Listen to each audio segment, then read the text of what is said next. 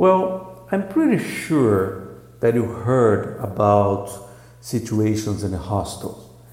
And today we are going to address some codes that we use in the hospitals uh, to call staff attention to some of those emergencies. Uh, the podcast today is going to define uh, some of those codes. Then, better saying, we are going to discuss definition of hospital color color codes. Uh, bear with me, and I think you're gonna like what you're going to present here. See you in a minute.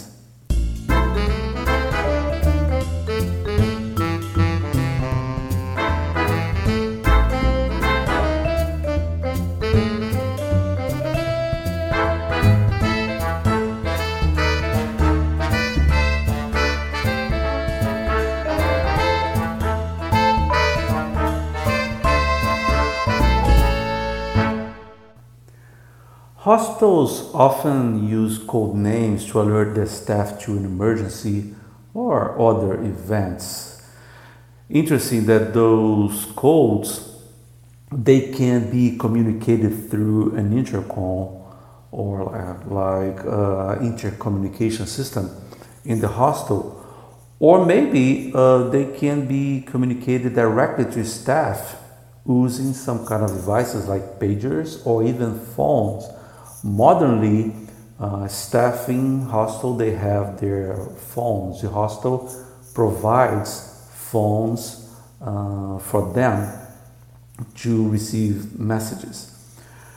Codes they allow trained hostel personnel to respond quickly and appropriately to various events.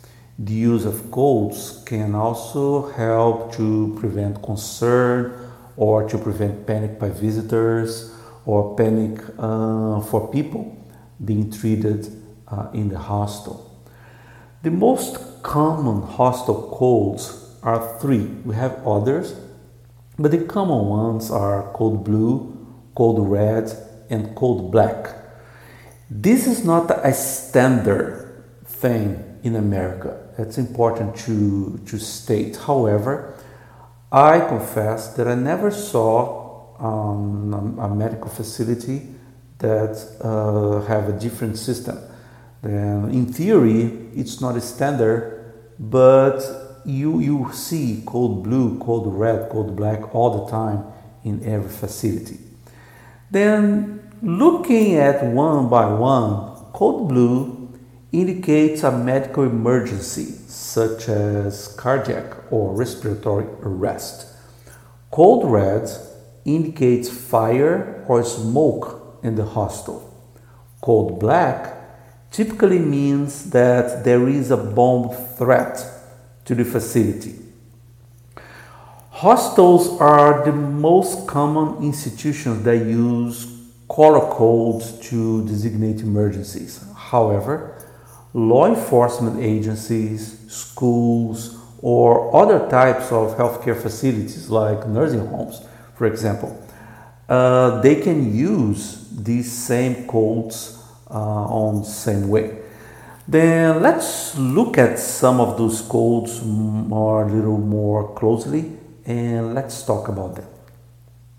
But before I say anything about those three codes and other ones, uh, I would like to emphasize that there is a code, very interesting code, that's not a color code. It's a situation code, and we call code rescue. Uh, what is code rescue? Code rescue we use every time a patient has a change on his regular condition, like uh, a drop in his blood pressure, drop this significant drop in dropping his blood pressure, or heart rate change or spike in temperature or the patient has a, a cognition issue. And every situation that you see that this patient is not responding the same way he was before. Then for some reason that you don't know yet uh, you call a code rescue.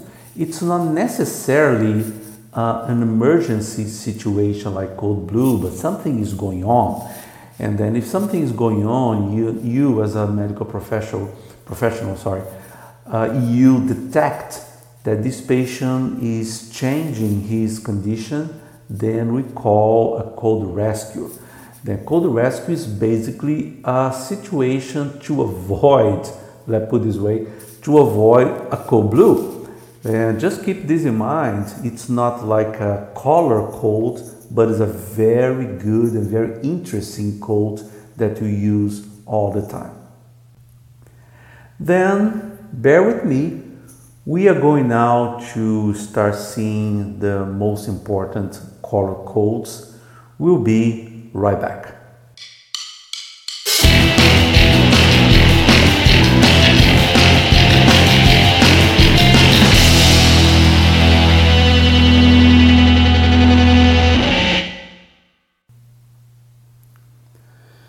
Code blue is the most universally recognized emergency code.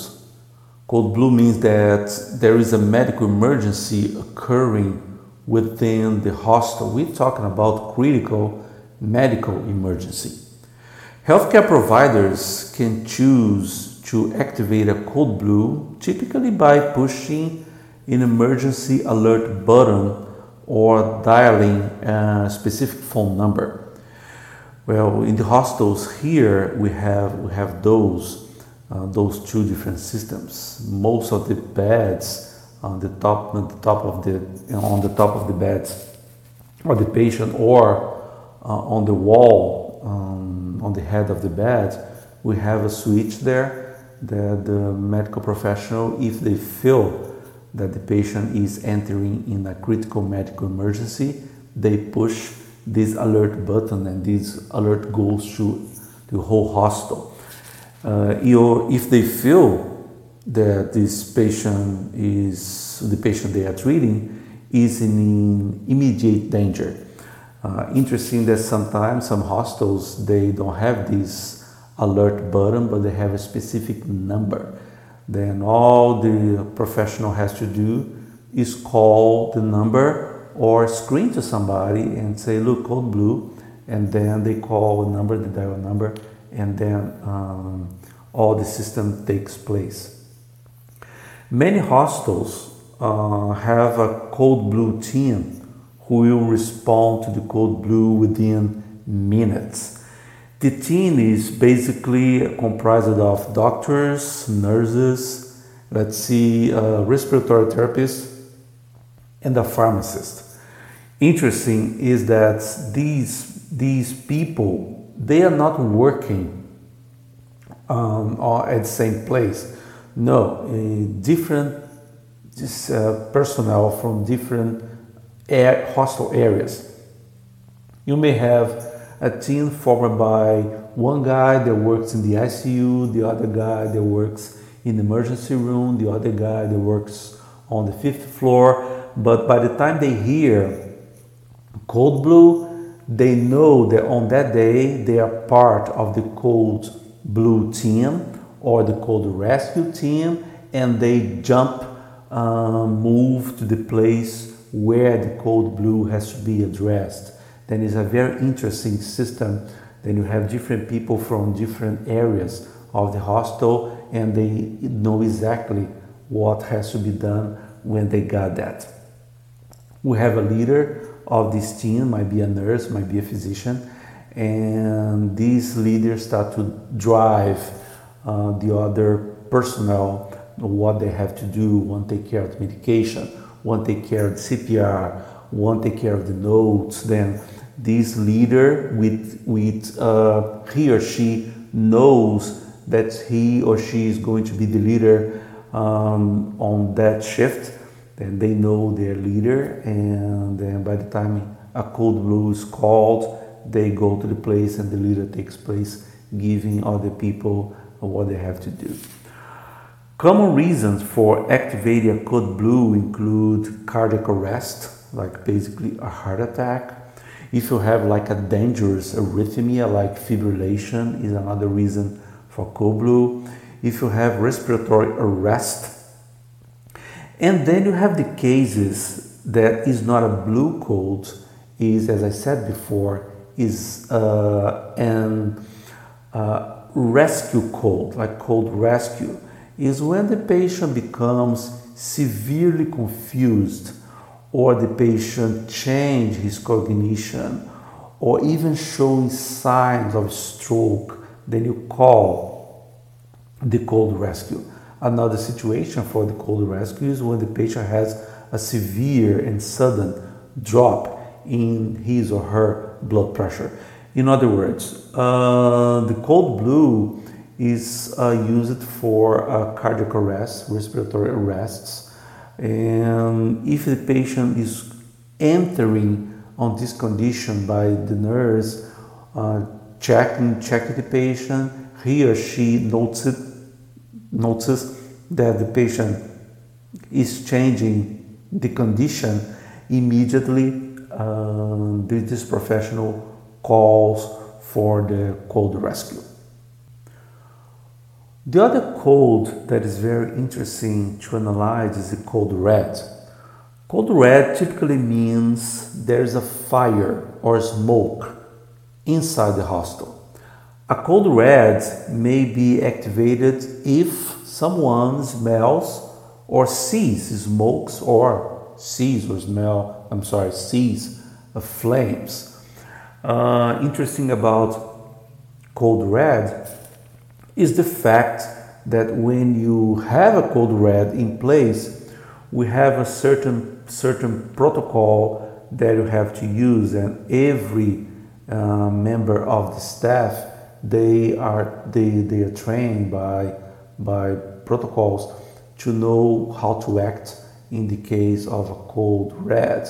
Uh, typically, you have to close some doors. We stop people entering or leaving uh, certain areas of the hostel. Uh, we need to evacuate uh, the hostel, um, not using the elevators anymore, have to use stairs. Then there's, there's different ways to evacuate an unity in the case of a code red is actually in place. The other code that it's common is code black, and code black uh, most often indicates a bomb threat. Code black may be activated if there has been, uh, like you have a threat made to the facility, which interesting that this threat might be from an internal or external source.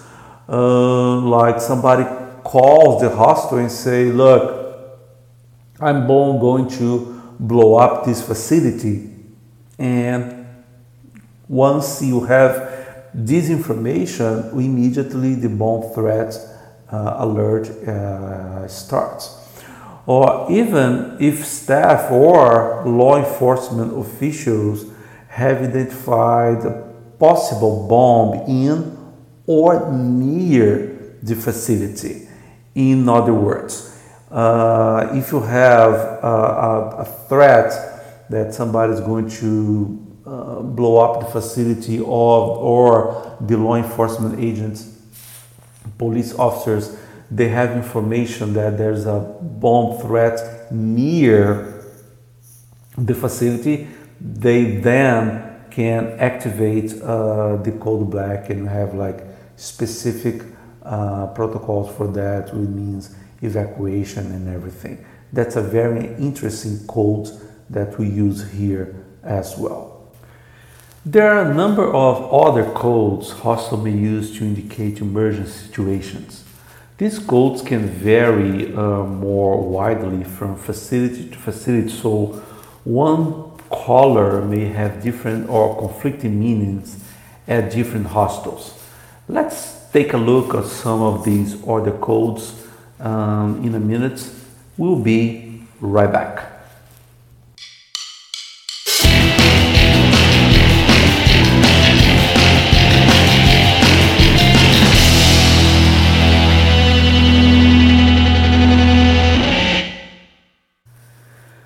Some of more some of the more widely used codes in hostels include code pink, code orange, code silver, code violet, code yellow, code brown, code white, and code green.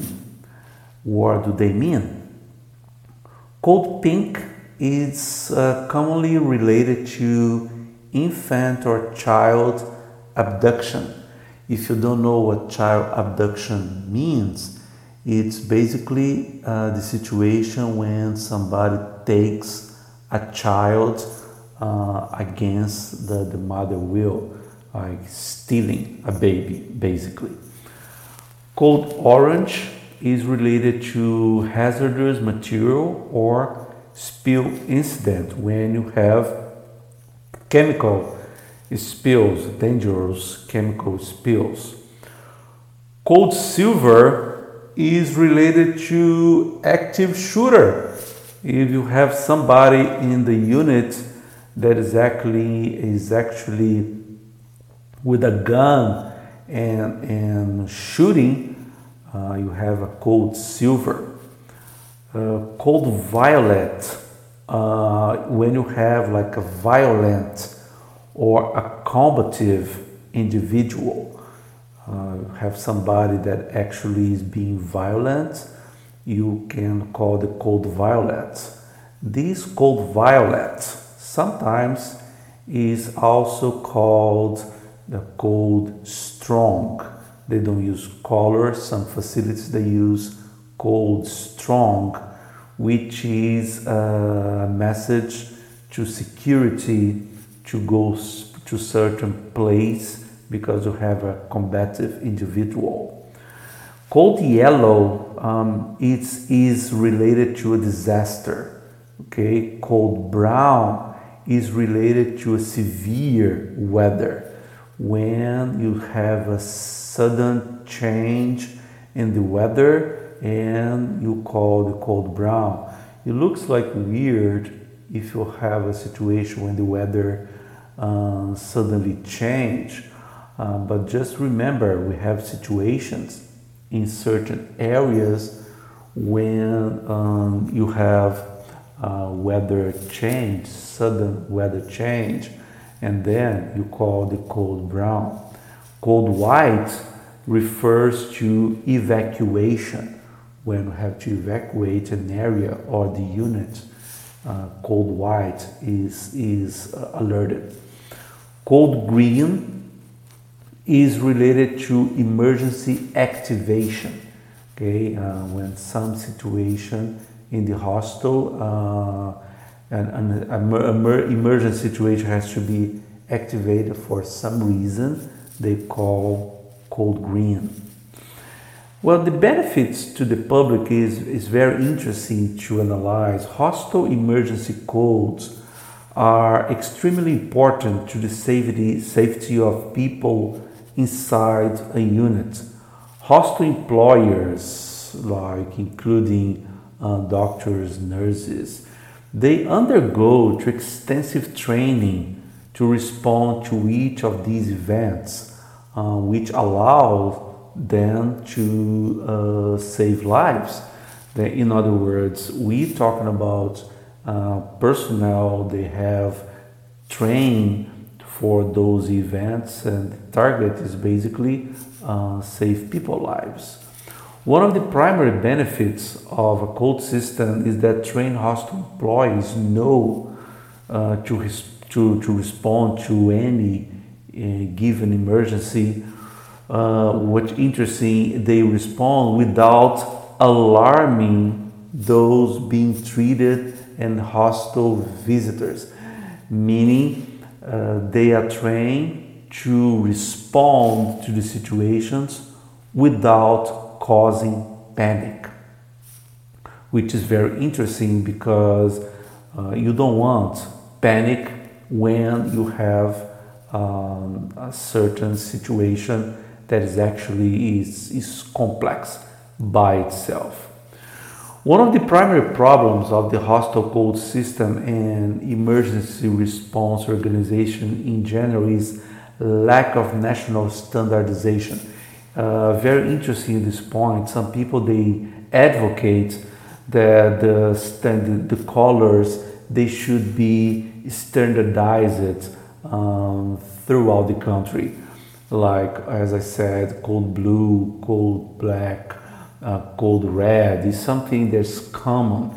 Um, you have uh, throughout the country, but other codes they, they are not. Uh, but many of those codes they are consistent, and that's the big deal over here. Each color can have various meanings across different states and different counties. Then some facilities are numbered code system rather than colors. You may have a facility say code 1, code 2 instead of code brown, or code strong instead of code violent, or code uh, 4 instead of code rescue. Then each hostel or hostel association they are actually responsible for developing its own emergency codes. In other words, there's an overlap between hostels and a great deal of variance, which uh, I agree can cause some confusion. The benefits uh, of the emergency calls are extremely important for the safety of everyone inside a hostels. Uh, the, the, the, codes they allow doctors, they allow nurses, administrative uh, personnel to respond quickly and eff effectively to save lives. Then the code standardization could provide consistent responses across all the hospitals in the United States and allow healthcare providers to more easily transition between uh, different facilities. Another thing that is very interesting that many hostels uh, administrators they advocate a plain language system. And plain language system means a system of code that could simplify emergency notifications and decrease confusion among staff, uh, particularly employees who work in different hostels. Uh, there is also some thought that it would be beneficial for those being treated to be aware of an emergency state so that they can respond uh, appropriately. Uh, you, you're going to see some of those uh, codes in your NCLEX exam. It's very interesting to say that sometimes NCLEX brings situation, emergency situations when you have codes. And coding is part of the culture, the American healthcare culture. Uh, one of the things that you hear um, so frequently uh, in the hostels here or talking uh, among medical people is oh, patient coded. When you say the patient coded, we implies uh, we, we imply better saying that these are code blue then every time you say, oh, that patient he coded, we are talking about the fact that uh, that patient uh, had cardiac arrest. And in other words, it became like a slang among us. Then I suggest you you get used to those things because they're not part of any course. You don't see any any any uh, NCLEX course teaching you about the codes because the codes are, are basically a part of our common practice in, in America. Then, my final advice for you is get used to those codes, learn them, study them, because suddenly you are going to start working here. And nobody never taught me about those codes, they simply gave me a badge with a bunch of codes and written on those badges, and they assumed that I knew the codes. In other words, just get used to this information. I really believe the next time you see uh, NCLEX question talking about uh, emergency situation, you now can say, oh, this code rescue, this code blue, and questions about, okay, wh- what do you do to protect your patients if you have a code red in the building. In other words, you know now what they are talking about, and I guarantee you that's going to help you a lot in the future. Okay? Well, thank you so much for listening to this podcast. I'm really happy for the audience, the, how the podcast uh, has been very well received for all of them. I hope you like it. I hope you really participate and let me know any concern uh, and any question that you may have. Okay? God bless you all. Thank you so much. See you next time.